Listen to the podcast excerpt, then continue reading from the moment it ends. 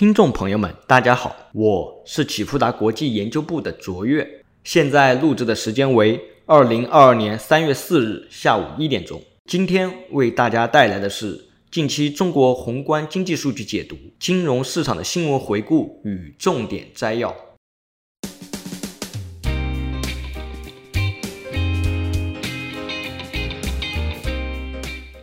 政策方面，中国国资委在三月一日召开专题推进会，明确二零二二年瘦身健体为国企重点目标，要求严控非主业投资规模和方向，加大房地产、金融、PPP、对外并购、产业园区建设等重点领域投资管控力度，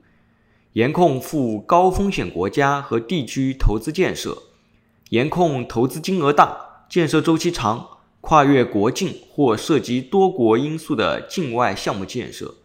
严禁超越财务承受能力的举债投资。中国银保监会在三月二日表示，二零二一年国民经济重点领域风险持续得到控制，宏观杠杆率有所下降，房地产泡沫化、金融化的势头得到根本扭转。最值得关注和留意的是，中国两会将在三月四日下午正式开幕，关注重点包括二零二二年 GDP 增长目标、财政赤字率、专项债规模、地产政策等等，以及在稳增长政策方面是否有其他更多的利好消息。宏观经济数据方面，由于春节因素的影响，中国大部分经济数据会将一月和二月数据。合并在三月发布。三月需要重点关注的数据包括官方制造业 PMI、工业增加值、固定资产投资、社会消费零售总额、物价、进出口、M 一、M 二及社融数据。二月份官方制造业 PMI 为百分之五十点二，较一月回升零点一个百分点。新订单与新出口订单回升，其中新订单重回扩张区间。背后的原因可能是基建发力逐步从预期转向现实，对内需形成支撑。然而，受春节效应和冬奥会限产的影响，生产出现小幅回落，但仍处于扩张区间。受全球原物料价格飙涨、出口运费没有明显改善等因素的影响下，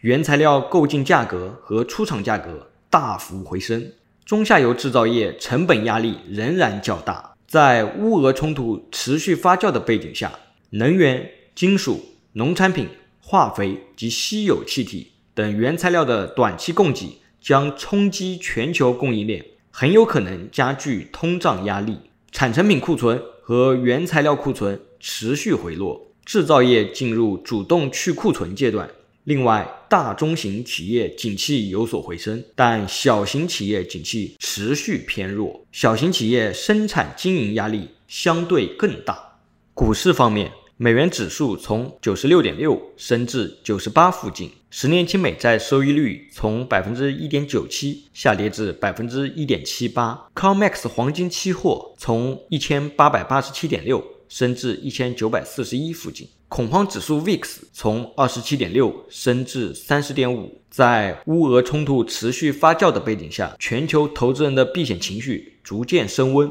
风险偏好明显下降，将会加大 A 股的波动，尤其是估值过高的成长股。同花顺资料显示，截至二零二二年三月三日，A 股创二百四十日新高的股票数量为八十六家，较上周五增加三十八家。创二百四十日新低的股票数量为三十八家，较上周五增加三十一家。申万三十一个一级子行业中，五日涨幅榜前五名分别为煤炭、交通运输、综合、公用事业、钢铁；五日跌幅榜前五名分别为电子、家用电器、国防军工、汽车、石油石化。基金方面，市场波动加大，降低了对增量资金的吸引力。老基金更受基民关注。根据天风证券的整理，今年一到二月，权益基金新成立份额仅一千二百六十五亿，相较去年同期大幅下降百分之八十二。新发基金降至冰点，一部分原因在于市场震荡基金净值下跌，对市场增量资金吸引力下降。另一方面原因在于，基民开始关注有可追溯业绩的老基金。一月，权益基金新成立份额一千零四十四亿，权益基金总份额增加一千七百零八亿，可粗略估算，一月老基金份额净增加六百六十四亿。占总增加份额的百分之三十九。以上是近期中国经济数据和重大事件。最后，启富达国际感谢您的收听，我是卓越，我们下次再见。